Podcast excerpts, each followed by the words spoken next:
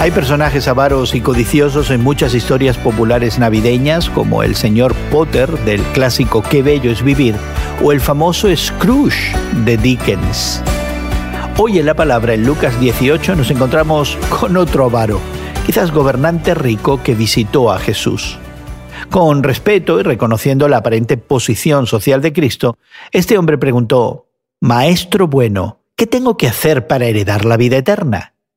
Jesús apuntó específicamente los últimos cinco mandamientos que abordan cómo amar al prójimo.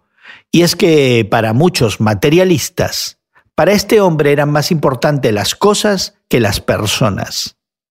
En su defensa, el gobernante rico afirmó haber seguido estos mandatos desde niño. Aparentemente no había pecado.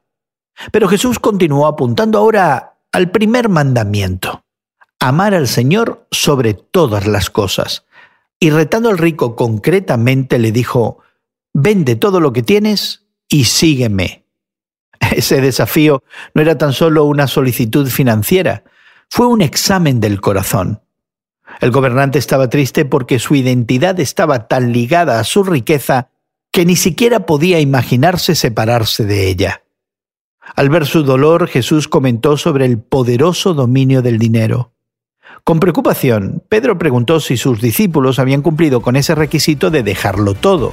Jesús les aseguró que cualquiera que ponga el reino de Dios por encima de todo será bendecido por Dios en esta vida y en la eternidad. Hoy en la Palabra es una nueva forma de estudiar la Biblia cada día. Encuentra Hoy en la Palabra en tu plataforma de podcast favorita. Más información en hoyenlapalabra.org.